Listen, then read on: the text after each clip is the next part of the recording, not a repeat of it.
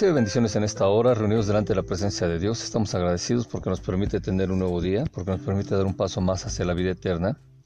Y es en ese caminar a la vida eterna que nosotros leemos la palabra de Dios. Y leyendo la palabra de Dios, vamos aprendiendo cómo otros personajes, otras gentes en la Biblia han caminado hacia la vida eterna. Es decir, que después de que el cuerpo muere, que es de polvo y al polvo vuelve, esas personas en su espíritu y su alma van a la presencia de Dios. Y así nosotros leemos como por ejemplo Moisés, Elías, Jesucristo, llegan a la presencia de Dios y así nos van enseñando a nosotros ese caminar eterno. Así que en esta hora te invito a que vayamos a leer la hermosa palabra de Dios en el libro de, Levítico, Levítico en su capítulo 2, y vamos a ver qué nos enseña la hermosa palabra de Dios. Cuando alguno traiga al Señor una ofrenda de cereales, deberá traer harina de la mejor calidad, sobre la cual echaré aceite e incienso. Luego la llevará a los hijos de Aarón, los sacerdotes, y uno de ellos tomará un puñado de harina con aceite junto con todo el incienso, y lo quemará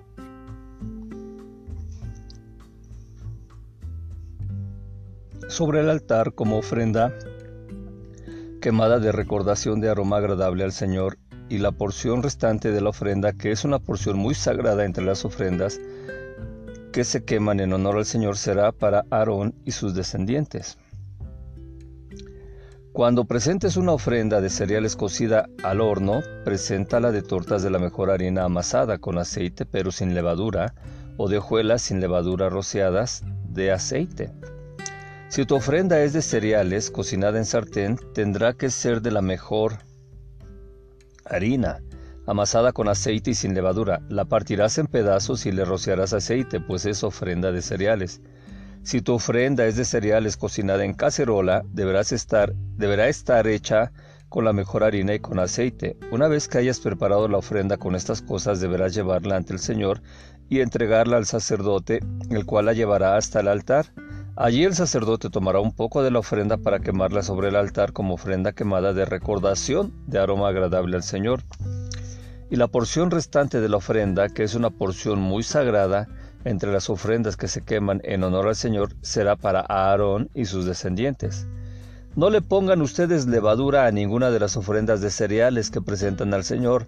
Es más, ninguna clase de levadura ni de miel deberá ser quemada como ofrenda al Señor Pueden presentar la levadura y la miel al Señor como ofrendas de primeros frutos, pero no ofrecerlas en el altar como aroma agradable. A todas las ofrendas de cereales debes ponerle sal, y no permitirás que en tu ofrenda de cereales falte la sal del pacto de tu Dios. En todas tus ofrendas debes ofrecer sal. Si le presentas al Señor una ofrenda de cereales de tus primeros frutos, deberá ser de espigas maduras tostadas al fuego y de grano fresco machacado de tus primeras cosechas. Sobre la ofrenda deberás echar aceite e incienso, pues es ofrenda de cereales. Luego el sacerdote quemará un poco de grano machacado y de aceite junto con todo el incienso, y será una ofrenda de recordación quemada en honor del Señor. Así que Levítico 2 nos está hablando de lo que son el ofrecer la ofrenda de cereales a Dios, y estas ofrendas de cereales pues son un poco diferentes de la ofrenda que se está haciendo a lo que es el, eh, los holocaustos que se hicieron, las ofrendas que se ofrecieron a Dios, que eran de vaca, que, era, que eran de ganado vacuno, ovejuno o de aves como tórtolas y palominos. Así que ahora estamos viendo esto que eh, tiene que ver con la ofrenda de los cereales, las oblaciones pues. Y así estamos viendo que se nos dice que la oblación viene de la palabra minja y así está casi siempre se refiere a ofrendas de productos vegetales, harina, sémola y aceite de oliva. Esos tres ingredientes que se estaban presentando. Entonces es una oblación. En realidad, eh, la palabra oblea también viene de oblación porque es en el sentido de que va con harina y, se trabaja de esa manera. Dice eh, el versículo 2, dice que la traerá a los hijos de Aarón, los sacerdotes tomarán de allí su puño de, lleno de su semola y de su aceite, con todo su incienso, y quemará el sacerdote para su recuerdo en el altar, ofrenda corpórea, aroma de grato delante, aroma grato delante del Eterno. Y aquí estamos viendo lo que vamos a entender lo que es un puño. Anteriormente cuando yo leía la palabra de Dios, eh, pensaba que efectivamente agarraba un puño, es decir, que le llevaban la ofrenda de cereales y que el sacerdote metía la mano, eh, clavaba la mano propiamente en la harina y así eh, sacaba en la palma de su mano, haciendo el huequito en la palma de la mano y ahí agarraba un puño. Pero fíjate la explicación que trae en cuanto a lo que es un puño. Dice que la palabra se traduce realmente de la palabra que mixa y así estamos viendo que se tomaba con los tres dedos centrales, es decir, el índice, el mayor y el anular. La masa se apretaba contra la palma y luego se bajaba el dedo meñique y el pulgar para no dejar escapar la masa que se tomó con los tres dedos. Entonces ahora entendemos que es muy claro. Estaba la masa preparada, entonces el sacerdote metía los tres dedos centrales y así, tomando con esos tres dedos centrales, la masa la apretaba contra la palma de la mano y luego se bajaba el índice y el meñique y el eh, perdón se bajaba el meñique y el pulgar para no dejar escapar la masa que se tomó con los tres dedos. Y así entonces ese era el puño que se echaba eh, que tomaba el sacerdote y ese era el que se ponía en el incienso y para que se quemara por medio del sacerdote. Y así esto se quemaba en el altar. Entonces quitemos la idea de que se metía la mano de que se ponía la palma boca abajo y se apretaba el puño, ¿no? Se ponía la palma eh, boca abajo, los tres dedos, el central, el índice y el anular, y así con eso agarraba hacia la palma de la mano la masa y después cerraba los dedos meñique y el pulgar y así se apretaba, salía el puño de esa ofrenda de harina que se ofrecía. Entonces aquí ya vemos también que algunas de las características que se dan es que se hablaba de que se ofrecían esas oblaciones, esas ofrendas de cereales, se ofrecían también por medio de lo que viene a ser el aceite, eh, perdón, el sartén. Y ahí vemos que el, el sartén nos está diciendo que si acercares una ofrenda de oblación de lo cocido en el horno, será de sémola, galletas acimas mezcladas con aceite y obleas acimas untadas con aceite. Si la oblación fuera de sartén, será tomada de su ofrenda igual con sémola mezclada con aceite, acima será. Así que ahí estamos viendo cómo había las maneras de presentar la cuestión con lo que es el sartén o lo que es la olla. Si una oblación de olla esta ofrenda, sémola con aceite será hecha. Así que esto tiene la importancia porque la, la oblación se cocía en aceites, pero como la olla es más profunda que la sartén, el aceite al hervir bullía más. Por eso se llama oblación bulliciosa, minhat mahershet. Entonces, aquí estamos viendo la importancia de esas oblaciones que se cocían en aceites. Una se cocía en aceite, en sartén y eh, era más fácil de manejar la que estaba en la olla. El aceite, obviamente, al ser más profunda, hacía más, eh, eh, bullía más y así, con ese bullicio, pues se llamaba oblación bulliciosa y estas eran presentadas en aceite, se cocían en aceite. Dice que se levantará el sacerdote, levantará el sacerdote de la oblación su recuerdo y lo quemará en el altar, ofrenda corpórea de aroma grato delante del Eterno. Lo que sobre de la oblación será para Aarón y sus hijos, y esto será sagrado de lo sagrado, lo que se está presentando. Es decir, el puñado que tomó para ofrecerlo a, Dios, ese es lo que hacía que Dios le recordaba ahí todo lo que estaba ofreciendo una ofrenda de cereales. Ahora vamos a ver la prohibición de usar levadura en las oblaciones. Toda oblación que acerquen al Eterno no se hará leudada, porque de toda levadura y de toda miel no quemarán de ellos en el fuego eterno. Ofrenda de primicia las presentará delante del Eterno, pero al altar no subirán para aroma grato. Es decir, otra cosa diferente. Así vamos aprendiendo entonces que traer al tabernáculo donde estaba la presencia de Dios. Eso es decir que la gente se acercaba hacia el tabernáculo donde estaba la presencia de Dios, pero eran los sacerdotes los que eh, tomaban la porción de la ofrenda de cereales y la depositaban en el altar del incienso. Al fuego pues la presentaban ellos. Pero al igual que la ofrenda que se hacía de animales de, de vaca, en este caso de toro, porque era macho, de cabrito o de oveja o de aves, eran los hombres propiamente los que tenían que llevar el, animal y matarlo, desollarlo y los sacerdotes partían las partes de la carne y la presentaban delante de Dios en el altar. Y así también cuando se presentaban las ofrendas de harina, eh, se presentaba todo ya preparado y se le llevaban a la puerta del tabernáculo a los sacerdotes y los sacerdotes eran los que hacían la labor de quemarla en el, en el altar. Entonces esto es importante porque eh, la gente siempre tendrá que estar eh, siendo la que parta el animal, la que parta el cereal y presentarlo delante de Dios. Ahora vamos a ver la, sal. Fíjate que la sal es bien importante.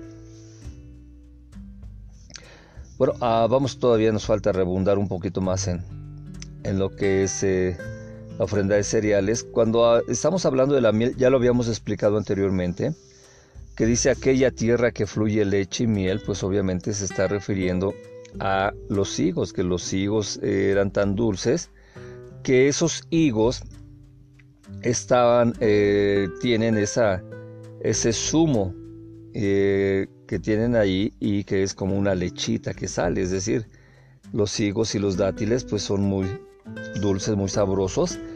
Y también ese dulzor que tiene llega a estar fuera de, del higo. Y eso no se puede presentar delante de Dios. Esa miel pues no se presenta delante de la presencia de Dios. Los dos panes que se presentaban para el Shabbat esto también debe de estar haciendo una labor de primicias nada más. Ahora, la sal nos está hablando, a toda ofrenda de oblación con sal salarás, y no harás cesar la sal del pacto del Dios tuyo de tus oblaciones. En todas tus ofrendas acercarás sal. Entonces esto es muy importante que nosotros estemos viendo la sal. Vemos que la sal se utiliza para cuestiones esotéricas. Dice que la sal también eh, la están usando en las puertas para que no haya mal y todo eso. A veces te hacen lo que viene a ser un, hechizo y es en ese hechizo que te están poniendo la sal ahí en tu casa, en la puerta o todo eso. Entonces, esto es una copia barata de lo que significa la sal precisamente para Dios y, en el Nuevo, eh, Antiguo y Nuevo Testamento nos está diciendo que la sal del pacto, así como la sal no se pudre nunca, el pacto con el Creador no se anula jamás. El usar la sal es precisamente esa situación de hacer un pacto con lo que viene a ser las personas. Las personas hacemos pacto con Dios. Y ese es el significado de la sal. Se pone sal para decirle a Dios que ese pacto es un pacto importante. Sin embargo, y aquí también lo tengo que decir, a veces hemos utilizado la sal eh, con las personas, hacen un pacto, pero a las personas se les olvida lo que significa eh, el uso de la sal. Porque, por ejemplo, una persona que está endemoniada y que se le hace la liberación, y ya cuando se le hace la liberación en la sanidad, se le pone sal para decirle que haga un pacto nuevo con Dios, un pacto en donde está presente la sal, algo que no se pudre, algo que es eterno. Y la gente come un granito de sal, de esa sal este, de grano propiamente. Y al eh, comer ese grano de sal, la, la gente se le olvida, ya empieza a sentirse bien, empiezan a tener su milagro, su sanidad, su prodigio y se les olvida que ese pacto que hicieron con Dios tiene que ser perpetuo. Y la gente entonces, como se le olvida, vuelve a pecar. Y nuestro Señor Jesucristo dice que se presentan siete peores. Porque el espíritu inmundo que sale anda buscando dónde meterse. Al no encontrar dónde meterse, regresa a la casa donde estaba y en esa casa se da cuenta que todo está eh, barrido, todo está limpio todo está hermoso y ahora va por siete peores y juntos entran en esa persona y su postrer estado es peor, dice nuestro Señor Jesucristo. Entonces imagina que una persona que es liberada, que es sanada, que hace un pacto de sal con Dios, se le olvida y vuelve a pecar, pues es un pacto con Dios, es algo muy, muy delicado y muy fuerte. Entonces, la gente a veces pone la sal eh, en su puerta, adentro afuera de su puerta, y piensan que eso es para que el enemigo no entre, para que no les hagan daño, pero eso es mentira. En realidad, eh, la sal, eh, el significado que debería de tener es que se hace un pacto con Dios. ¿De qué te sirve que pongas la sal eh, en la puerta, en tu casa, en todos los lados, si no llevas una vida santa delante de Dios? Es una vida apartada, una vida que tenga crecimiento espiritual, en la cual tú estás leyendo más la Biblia, en la cual estás poniendo más en práctica los preceptos de la Biblia y en la cual tú estás teniendo más tiempos de oración, de ayuno, estás leyendo eh, cosas religiosas que te están ayudando a tu crecimiento espiritual y así te vas haciendo más fuerte y así eh, Dios te está capacitando y tú después vas a tener esa misma capacitación para otra persona y así todos nos vamos capacitando y el mundo no tendría tantos problemas si la gente no fuera tan olvidadiza. Pero la gente se olvida de las cosas de Dios y entonces se le olvidan los pactos. Entonces, nuestro Señor Jesucristo nos está hablando claramente. Como la sal no se pudre, dice que nosotros somos la sal de este mundo. Pero si la sal deja de tener sabor, de nada sirve. Se agarra y se tira. Y es muy importante entonces que nosotros estemos recordando ese pacto de sal. Cuando eh, comemos sal, cuando nos pone, eh, hay una liberación y una sanidad, entonces la sal, como presencia del pacto con Dios, pues nos debe de servir para recordar constantemente ese pacto que hacemos con Dios y no estarlo utilizando para cosas esotéricas. Ahora, los que se dedican a los hechizos, a la brujería y todo eso, saben perfectamente el uso que le dan a la sal. Entonces te hacen una maldición, echan sal ahí enfrente de tu casa y te están haciendo una maldición para ellos eterna. Pero gracias sean dadas a nuestro Padre Dios, que nuestro Señor Jesucristo es el nuevo pacto y en ese nuevo pacto Él rompe toda maldición, Él rompe todo pecado que hayamos cometido y nos da vida eterna. Así es de que nosotros debemos de tener mucho cuidado con el uso de la sal. Y así estamos viendo que cómo es que se debe de estar teniendo este tipo de ofrendas de cereales y deben de estar siendo selladas siempre con sal. Entonces esperamos que entendamos lo que se nos está enseñando, que no dejemos de ser nosotros la sal de este mundo, que tenemos que estar aquí, que tenemos muchas pruebas y que todas esas pruebas nos afectan, que perdemos a nuestros seres queridos, pero que hay una vida eterna, que nos afecta el no tener la bendición de todas las comodidades que la otra gente tiene, pero que debemos estar conformes con Dios, que nos afecta también que las enfermedades nos acaban física, moral, económicamente, espiritualmente, pero que debemos estar confiados en que Dios nos está ayudando y que debemos de estar pensando estas cosas eternas, porque para eso vino nuestro Señor Jesucristo.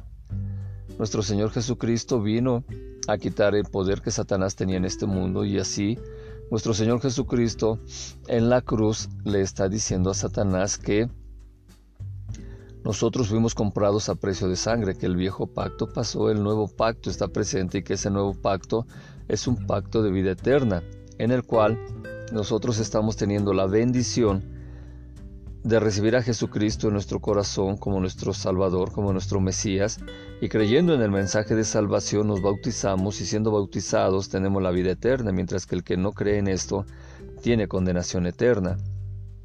Tú me puedes decir que no crees eh, en el infierno, que no crees eh, en Dios y todo eso, pero al final de tus días, si no has recibido a Jesucristo como tu Salvador, entonces ahí te vas a dar cuenta que existe el infierno cuando mueras y tu alma sea llevada delante de la presencia de Dios para vida eterna o delante de Satanás para el infierno. Afortunadamente el infierno pasará, pero el infierno va a ser consumido en el lago de fuego y en el lago de fuego va a desaparecer Satanás, los espíritus inmundos, los demonios y el infierno. Así que nos conviene a nosotros estar delante de la presencia de Dios recibir a Jesucristo, hacer un pacto eterno, un nuevo pacto con sal que no se pudre y así tener el pacto con el Creador. Que no se anula jamás ese pacto. Así que en esta hora hemos aprendido las ofrendas que se hacen de cereales y vamos a agradecerle a Dios este tiempo. Así que te invito a que me acompañes a hacer esta oración. Repite conmigo, Padre Dios. Agradezco toda la enseñanza que me das en el libro del Éxodo, haciéndome recordar el pacto antiguo que se sellaba con sal. Y ahora te agradezco que has enviado a tu Jesucristo, que es el nuevo pacto. Y en ese nuevo pacto yo tengo vida eterna, porque Jesucristo es el camino, la verdad y la vida. Y Jesucristo dijo, que todo aquel que creyere en el Evangelio y fuere bautizado será salvo, mas el que no creyere será condenado. Señor Jesucristo, en esta hora te recibo como mi dueño, como mi Señor, reconociendo que fuiste llevado a la cruz, que derramaste tu hermosa sangre para perdón de mis pecados, que venciste a la muerte porque resucitaste al tercer día, y que estuviste 40 días con los discípulos, donde más de 500 gentes te vieron en diferentes lugares. Señor Jesucristo, agradezco que me diste el Espíritu Santo, y que el Espíritu Santo es el otro consolador. Que el Espíritu Santo me ayuda, me guía y me indica cómo debo de actuar para llegar a la vida eterna. Espíritu Santo, te amo. Espíritu Santo, te pido que me ponga la armadura espiritual, que derrames de tu unción en mí para resistir el ataque del enemigo. Y te pido también que me des de tu fruto y de tus dones para hacer milagros, señales y prodigios en nombre de mi Señor Jesucristo y que más gente vaya a la vida eterna. Espíritu Santo, por favor, pide esto al Padre en nombre de nuestro Señor Jesucristo. Amén, amén y amén. Recibe bendiciones, que tengas un excelente día y si no nos vemos aquí, nos vemos en la vida eterna. Paz.